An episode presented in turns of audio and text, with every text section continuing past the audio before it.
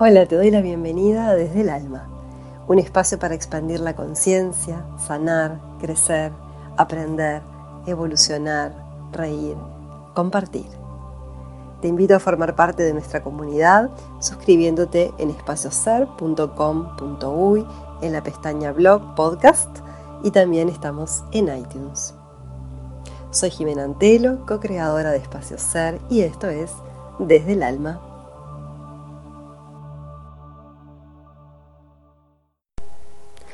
Hola, te doy la bienvenida a un nuevo capítulo de Desde el Alma.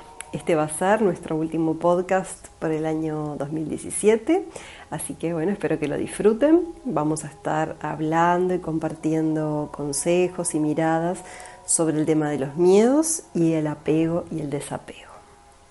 La emoción del miedo es una de las emociones primarias que los seres humanos tenemos. En verdad, desde el lado positivo, el miedo lo que hace es indicarnos que algo está saliéndose de nuestro control interno, que no tenemos los recursos para manejar esa situación y entonces aparece el miedo como una forma de defensa y de alerta frente a un peligro que no tenemos la capacidad física, psicológica, mental, emocional, espiritual para poder manejar en ese momento.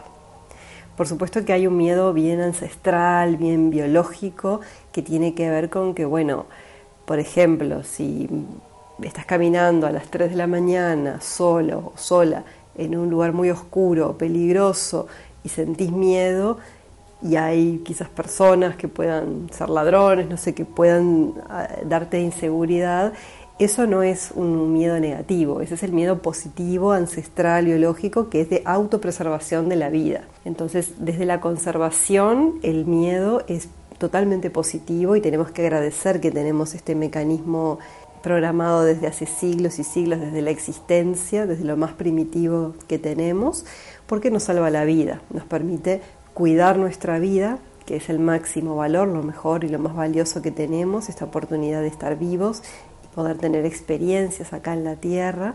Y entonces si no fuera por el miedo seríamos temerarios. Pero en términos generales podemos decir entonces que el lado positivo es que nos salva la vida, que nos protege, o sea que hay que agradecer ese lado. Y bueno, el otro lado, el que más nos eh, perturba, que nos molesta, que quizás hasta nos angustia, nos da mucha ansiedad también, que es una consecuencia, la ansiedad que tiene que ver, la emoción pura es el miedo y la ansiedad es el síntoma, que a veces no nos damos cuenta que nuestra ansiedad en realidad por debajo está existiendo un miedo. Esa es la parte como más negativa, si queremos llamarlo, la parte que bueno, nos, nos, saca del equilibrio, nos saca del eje, nos empequeñece, nos quita el poder personal. lo que es muy curioso es que muchos de los miedos que percibimos más a un nivel mental, emocional, no son de autopreservación. Quizás en un nivel muy antiguo o muy de nuestro origen, de nuestra niñez, tuvieron un origen de preservación, pero son distorsiones y muchas veces son ilusorios. Realmente no existe tal peligro, no existe tal amenaza. Si lo lleváramos a una patología de grado máximo sería la paranoia, ver gente que persigue que realmente no existe, voces que me dicen cosas que tengo que hacer o conspiraciones que no son reales. Eso sería ya en un trastorno con, con paranoia, ya hablando de patología grave, ¿no? Pero sin llegar a eso, quienes somos neuróticos, que estamos más adaptados y podemos funcionar más normalmente en el mundo, podemos haber tenido de todas formas momentos donde la mente se dispara y distorsionamos la realidad, porque toca una herida, porque toca algo muy antiguo y porque no tenemos los recursos. Esta es creo la, la idea clave para entender de que si tenemos recursos mentales, emocionales y espirituales, lo que sea, del tipo que sean, el miedo no se va a activar. O sea que el antídoto para poder atravesar el miedo es encontrar nuestra propia lista, nuestra propia cajita de emergencia, nuestro botiquín de emergencia con recursos. Y recursos pueden ser muchas cosas, ¿no? Para si tenés una práctica espiritual, para quienes hacemos yoga y meditamos, ya en el yoga, tanto físico en las asanas como en la meditación, en los mantras, eh, en esa devoción hacia algo más grande, ahí obviamente hay un, gran set de recursos. Pero aunque no tengas un camino espiritual, o no sea ese el yoga tu camino espiritual, puede ser ser católico y rezarle a Dios o pedirle a Dios, y otras personas pueden estar más conectadas con lo sutil, con la naturaleza.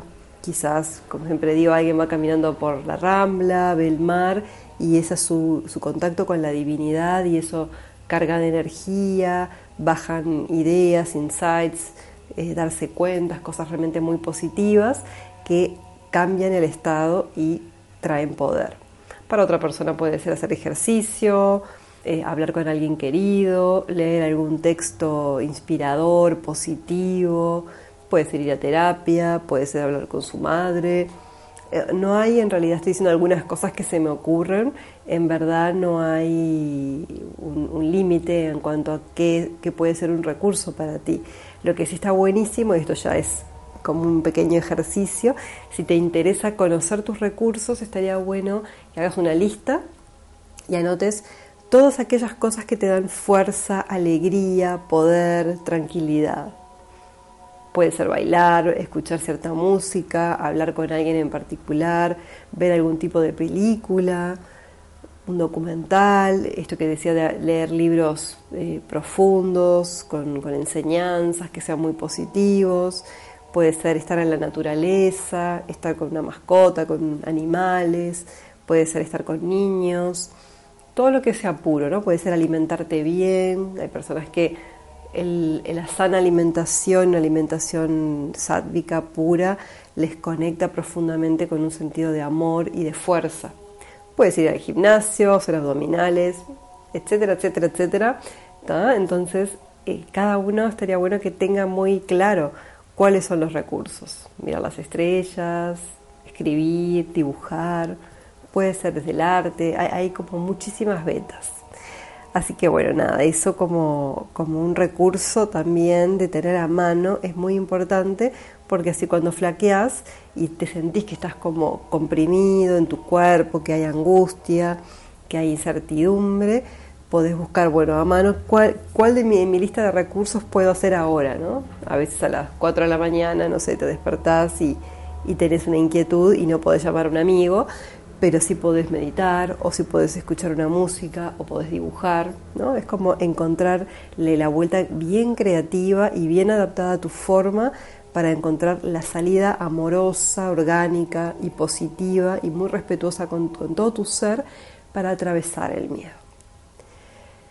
Y otro concepto que lo aprendí en Gestalt hace muchísimos años y que creo que es maravilloso es que obviamente el miedo, si bien no nos gusta sentir ninguna emoción negativa a los seres humanos, al miedo también hay que amarlo tanto como amamos la alegría, el amor, el placer.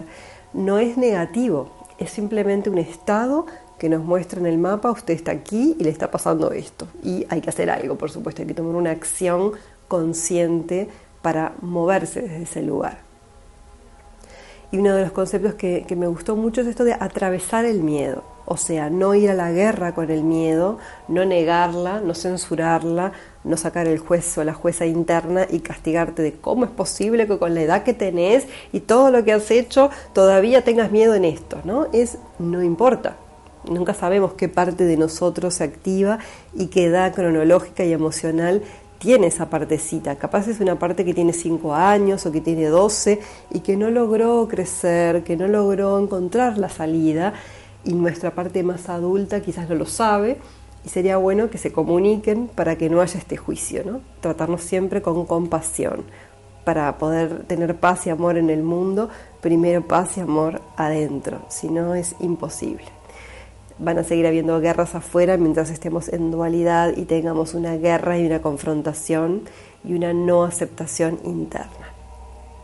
Entonces, abrazar el miedo, dialogar con él, entender qué pide, qué necesita esa parte que está asustada, que tiembla, que no entiende, que necesita apoyo, respaldo y no sabe dónde tomarlo. Y entonces no es no tener miedo. Cuando no tenga ya miedo, ahora entonces ahí voy a hacer, eh, voy a estudiar o voy a hacer esa llamada o voy a tomar tal acción o me voy a animar a hacer tal cosa. Cuando no tenga miedo, es no es detecto el miedo, sé que hay una parte en mí que todavía está vulnerable y que no tiene recursos, pero mi parte adulta se hace cargo y toma a esta parte chiquita o esta parte asustada como si fuera un niño pequeño de la mano y juntos atravesamos el miedo. El miedo como si fuera una gran nube espesa donde no podemos ver qué hay del otro lado, pero la parte adulta dice, vení, vení, que yo te cuido, yo te llevo.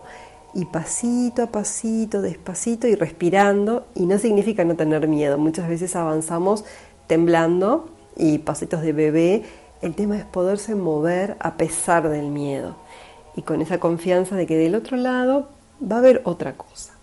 Y lo que es realmente fabuloso es que del otro lado, cuando la nube se empieza a aclarar y se disipa, siempre hay bendiciones, siempre hay abundancia y siempre hay enseñanzas absolutamente positivas. Y la idea catastrófica o negativa que teníamos antes de dar el paso, antes de atravesar el miedo, cuando vamos del otro lado, realmente no existe, o sea, no hay un escenario negativo, al contrario, es qué bueno que lo hice y por qué demoré tanto en hacerlo si en realidad estaba buenísimo y me siento más grande, con más poder, más feliz, más en paz cuando logré cruzar a la otra orilla. Y también tenemos el tema del apego y del desapego.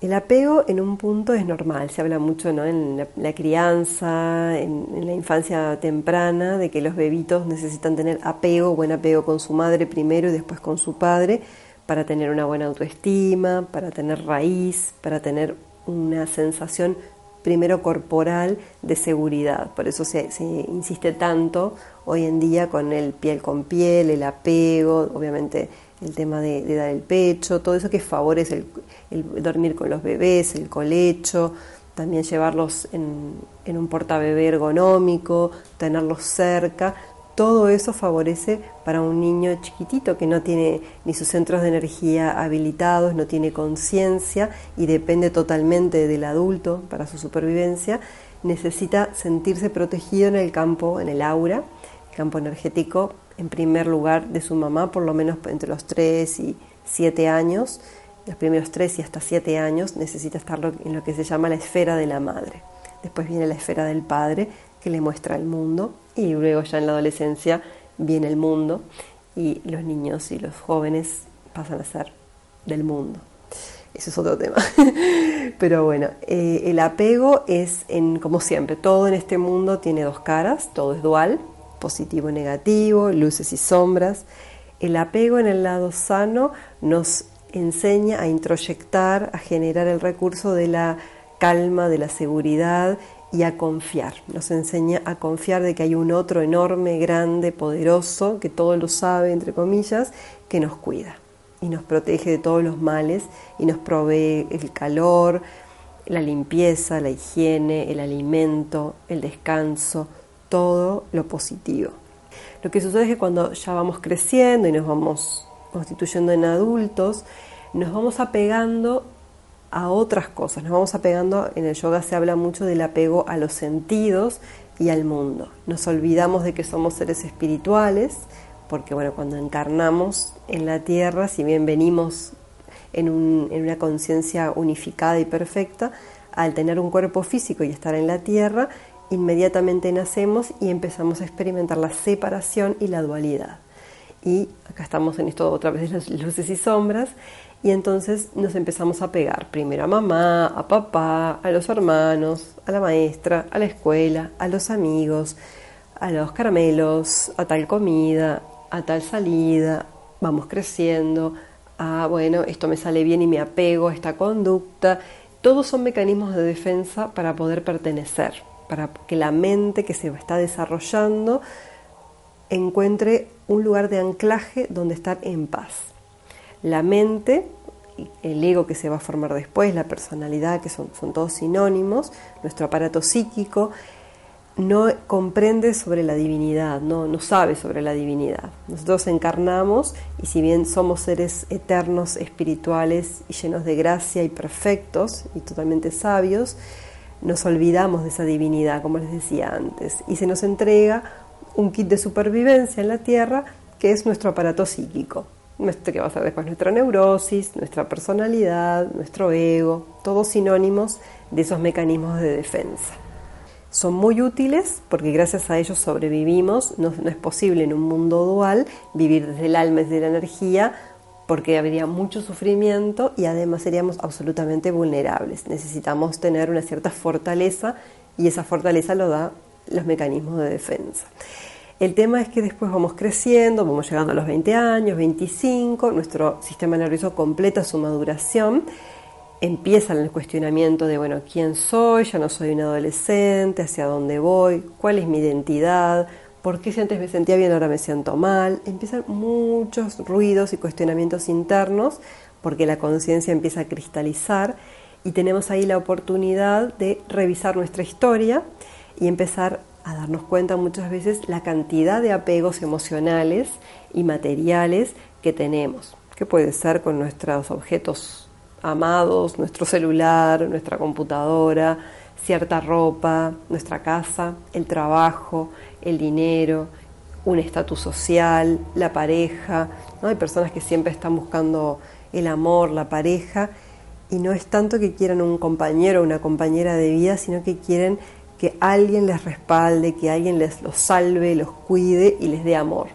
Y los apegos, entonces, cuando son excesivos, nos alejan de nuestra conexión espiritual, nos alejan de nuestro corazón, de nuestro ser, porque se instala la creencia de que necesitamos ciertas cosas, personas o estados para ser felices, estar en paz y tener una vida plena. Y en verdad, todas son creencias, nada de eso es real, es verdad que sí es confortable y está bien tener ciertos deseos y decir, sí, obviamente, si puedo tener una casa mejor, lo acepto, lo tomo, lo agradezco. Confort, genial, pero no me apego. Hoy lo tengo y mañana no sé. Entonces lo tengo, lo agradezco, en el momento presente lo disfruto al máximo, sabiendo que yo no soy eso. Yo no soy nada material, yo no soy mi pareja, yo no soy mi casa, yo no soy el dinero, que puedo ganar. Yo no soy ni siquiera mi propio cuerpo físico. Ahora puedo tener un cuerpo físico lindo y quizás dentro de 20 años no, o capaz lo tuve a los 15 y ahora no. Y yo no soy mi cuerpo físico, yo no soy mi forma, yo soy mucho más que eso. En verdad, todo esto es un escenario para tener experiencias sensoriales que desde el lugar más espiritual no logramos tener. Para eso venimos y para sanar nuestro karma y reencarnar rapidito y aprender rápido. La Tierra es el posgrado express, por eso elegimos venir acá y es un regalo poder estar acá. No hay que olvidarse simplemente de que no somos los objetos que, podemos querer mucho, no somos la mascota, no somos la casa, la pareja, ni el cuerpo, ni nada de eso. ¿Y por qué nos apegamos? ¿Por qué el ser humano se apega? Primero nos apegamos desde el lugar más biológico, mamífero, como los bebitos, por supervivencia. Hasta que el niño no, genera sus, primeros recursos cerca de los dos años, donde genera su autonomía, ya camina, corre, empieza a comunicarse y se empieza a separar, ya no está tan apegado, si bien todavía es dependiente, vamos creciendo, vamos generando autonomía, recursos, por eso es importante dejar a los niños que, que ensayen, no hacerles todo, para que tengan realmente poder personal y un sentido de valía y de autoestima que va a ser súper favorable para sus años adultos. Entonces, nos apegamos primero por supervivencia y luego nos apegamos porque nos olvidamos de que la divinidad está en nosotros, de que puede haber una divinidad, un dios, una diosa externa, pero en realidad la divinidad, Dios, diosa interna está en nosotros y somos nosotros.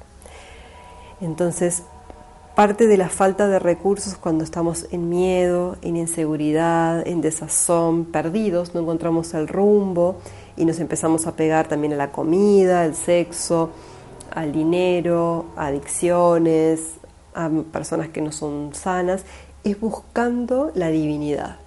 Si nosotros encontramos el camino de vuelta, en realidad es recordar, porque ya lo tenemos dentro, es solo recordar que somos perfectos y completos entonces el miedo ahí se cae automáticamente. En yoga hay un mantra fabuloso, muy, muy antiguo, que es Sat Chit Ananda. Sat significa verdad y eternidad. Chit es conciencia y sabiduría y Ananda es dicha y felicidad. Entonces, Sat Chit Ananda, somos eternos, este ser eterno, verdadero, auténtico, con todas las respuestas, con toda la sabiduría y lleno de felicidad y gracia, esa es la identidad de nuestra alma y de nuestro verdadero ser. Si no estamos felices, si nos sentimos finitos y nos sentimos que nos vamos a morir y que se acaba todo, y cuál es el sentido de la vida, si no encontramos los caminos de sabiduría profundos que nos enriquecen y nos sentimos limitados en nuestra conciencia, y si no sentimos dicha, gratitud y felicidad por la vida, es que estamos en nuestro ego y estamos totalmente en lo que se llama Maya, que es el velo de la inconsciencia, sería la Matrix, para quienes vieron la película, es creernos que esa es la realidad. Entonces cuando estamos en un estado de infelicidad, de contracción y de no encontrar el camino, está buenísimo orientarse, a mí este mantra me, ha ayudado mucho a orientarme y a entender de que si me siento mal es porque en mi caso me falta meditar o tengo que hacer ya una práctica de yoga reconectarme de la forma que sea para volver a mi verdadera identidad. El velo de Maya, el velo de la ignorancia, de los sentidos, siempre va a tener un gran peso y va a querer volver. Siempre los mecanismos viejos quieren volver, el automático quiere volver porque es lo que tenemos como el surco más, más trillado. Pero también podemos, gracias a la plasticidad neuronal, podemos generar nuevos hábitos donde también encontramos atajos, puentes y otras formas para volver a casa, a nuestro verdadero ser, con diferentes prácticas. Entonces, Satchitananda es tu verdadera identidad y en un ser eterno, consciente, despierto y feliz y dichoso, puede haber miedo, puede haber apegos, puede haber ignorancia, limitación, por supuesto que no. Entonces, esa es nuestra verdadera identidad. Por supuesto que tenemos una mente negativa, una mente positiva y una mente neutral, que es la mente que se activa en la meditación, que tenemos que equilibrar y regular. Entonces, si podemos de vuelta amar a nuestra mente negativa para que cuando vienen los pensamientos limitantes, los juicios de valor negativos y las inseguridades, podemos empezar a decir, ok, gracias por protegerme, gracias por toda esta información que me das, voy a buscar en mi cajita de recursos qué me puede sacar de este estado ahora. Capaz es tomar flores de Bach o una homeopatía o pedir alguna consulta energética, reiki, no sé, cualquier cosa que te transmute pronto el estado de contracción.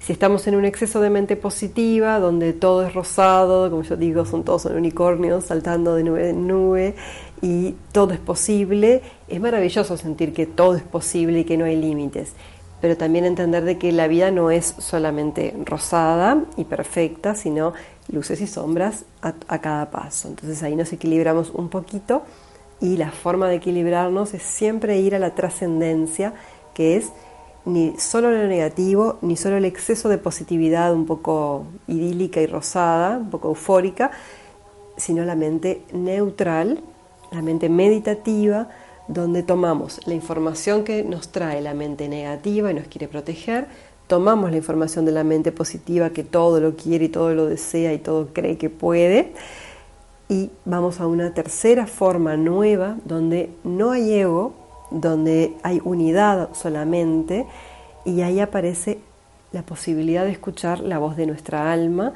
y tener esos darse cuenta, esas revelaciones, esas corazonadas, la intuición que nos dice este es el camino. Eso lo logramos silenciando el rollo de la mente a través de cualquier práctica que sea meditativa, que te implique cambiar el foco. Y cuando hablo de meditación no estoy hablando solamente de sentarse a meditar en la imagen más tradicional, puede ser ir a nadar, puede ser ir a caminar, correr, estar haciendo algo físico que distrae la parte mecánica y ahí surge la posibilidad de una conexión mayor.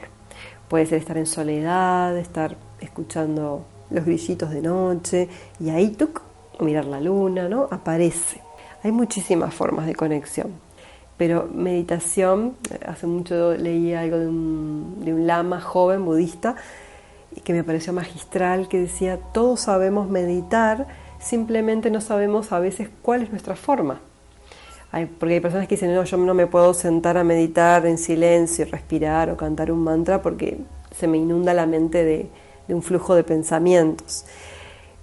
Pero a veces la meditación puede ser lavando los platos, la meditación puede ser estando tomando sol en soledad, en ese momento de conexión, aparece algo que nos cambia completamente y nos enriquece. Así que bueno, lo importante es encontrar tu forma de conexión. No a todos nos conecta lo mismo, pero todos nos conectamos de la misma forma y todos recordamos que somos seres hermosos, abundantes, dichosos, eternos, llenos de gracia y llenos de sabiduría. Eso somos todos, independientemente del rol humano que estemos cumpliendo. No hay que olvidarse eso.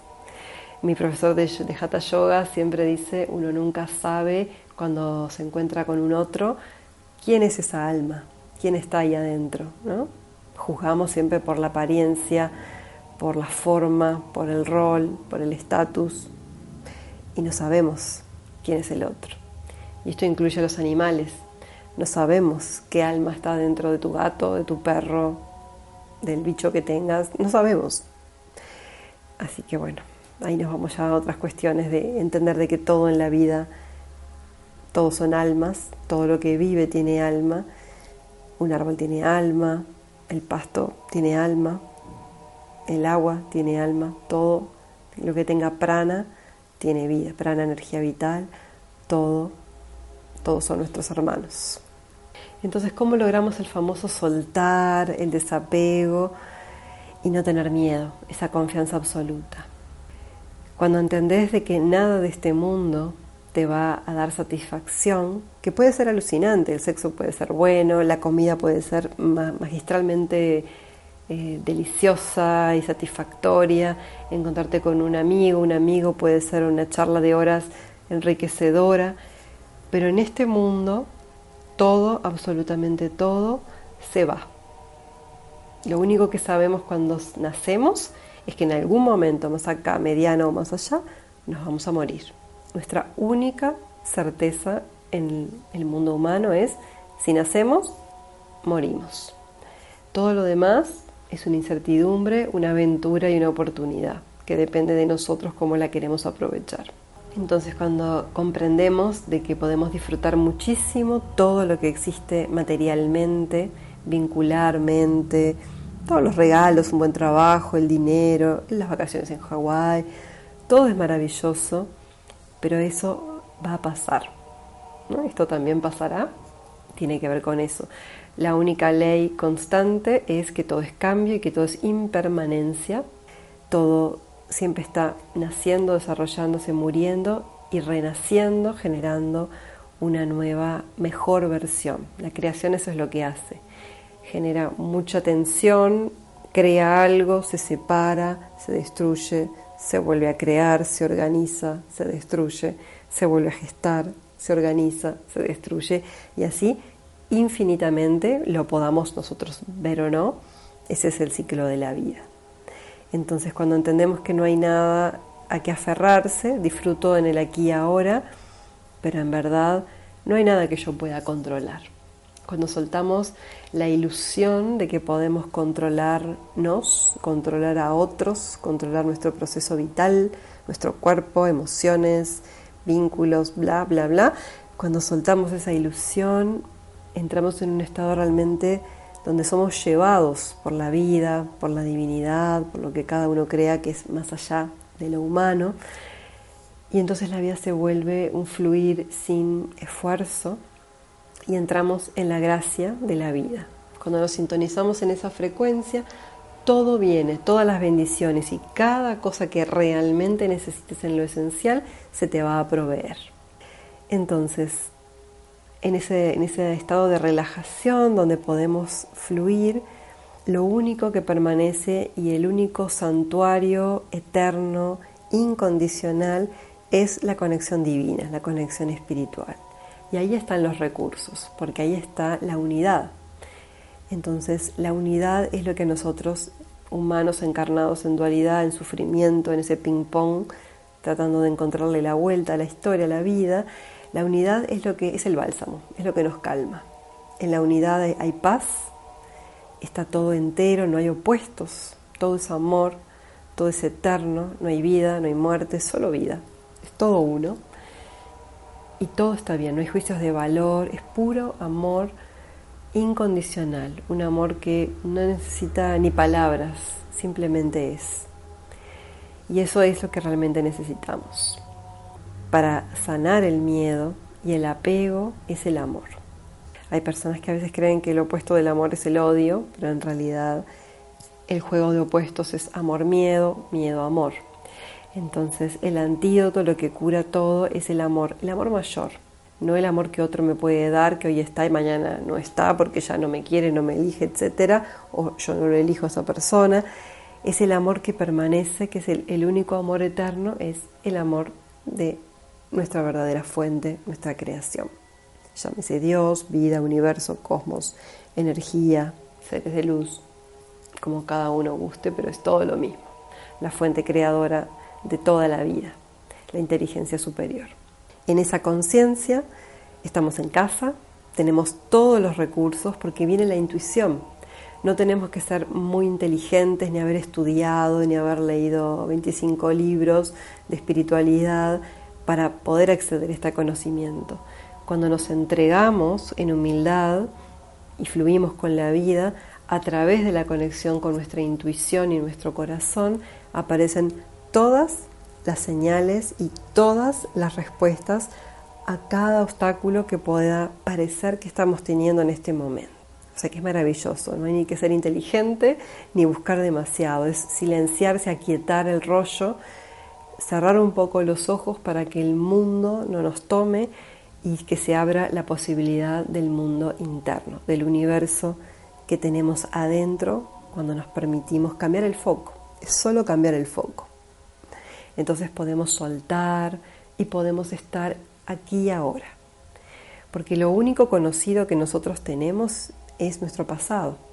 Y el pasado a veces no lo recordamos también exactamente cómo fue, a veces lo distorsionamos y no necesariamente nuestro pasado significa que se va a reproducir en el futuro, no, no es igual, no es una ecuación, bueno, así fue mi pasado, así será el futuro. Eso es lo que la mente hace, toma lo conocido elabora un escenario y lo proyecta a un futuro que es un holograma, que es totalmente ilusorio. Y por supuesto que cuando el futuro llega, nunca es como lo habíamos proyectado, es o distinto o mucho mejor o peor, pero nada que ver con lo que habíamos imaginado. Por eso nos ahorramos mucha energía vital, mucho prana y mucha, nos da mucha paz mental y mucha tranquilidad también tratar de permanecer en el ahora. Donde está tu cuerpo físico, donde está tu respiración, es el único momento donde puedes hacer un cambio consciente. Pasado ya pasó, o sea que te arrepientas o no, haya sido bueno o no, como haya sido, no hay chance de modificarlo, solo hay chance de aceptarlo, amarlo y aprender. El futuro, construcción abstracta, que es 25 escenarios posibles según lo que hoy sintamos y, y actuemos. Entonces, es nada, es polvito de estrellas, no es nada, es simplemente una proyección de la mente. Solo tenemos acá y ahora. Este instante sagrado es el único donde es posible hacer un cambio, tomar conciencia y es el único momento de disfrute, es el único momento de conexión.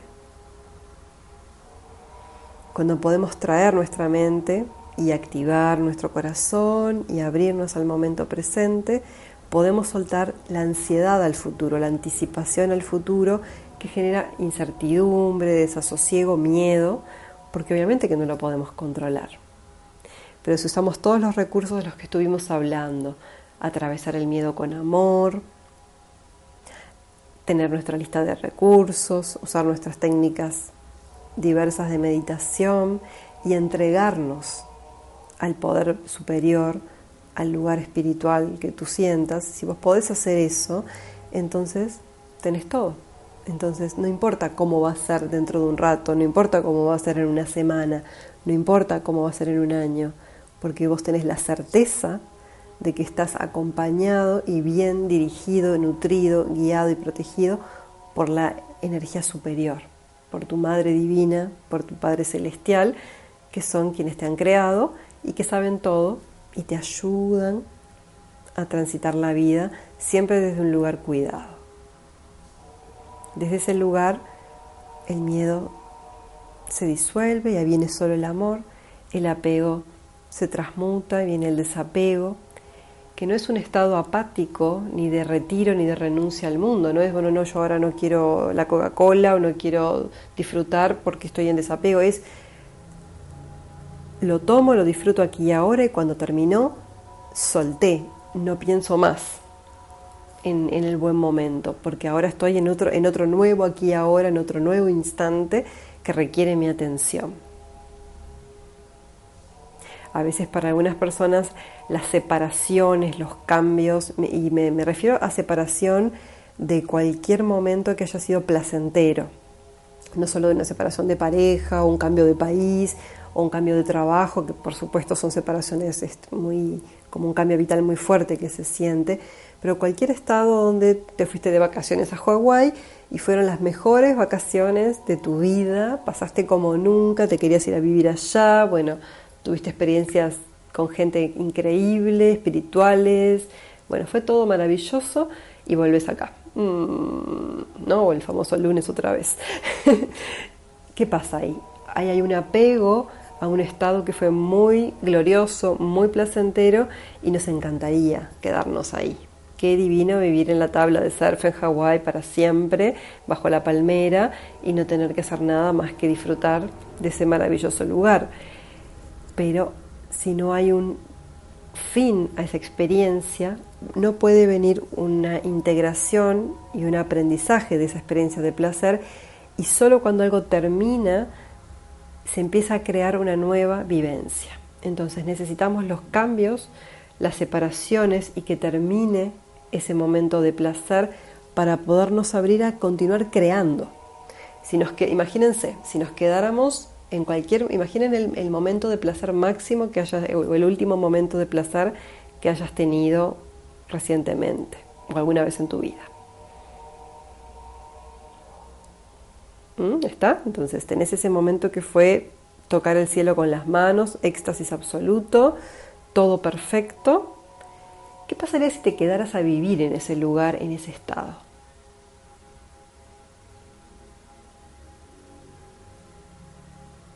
Tu vida no quedaría como en pausa, no habría un desatender un montón de otras obligaciones, responsabilidades y cosas interesantes que hay en el mundo también general eso es lo que pasa.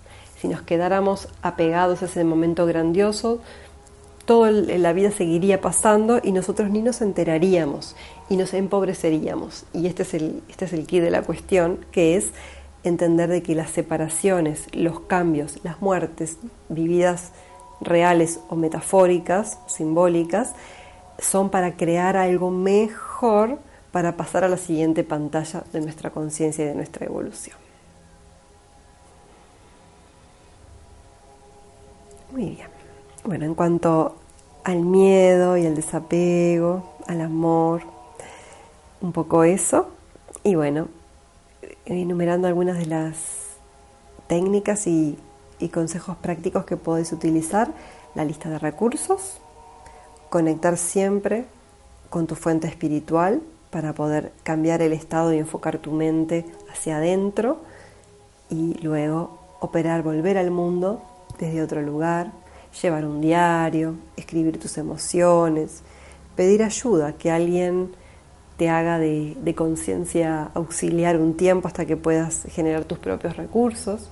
No hay nada malo en pedir ayuda.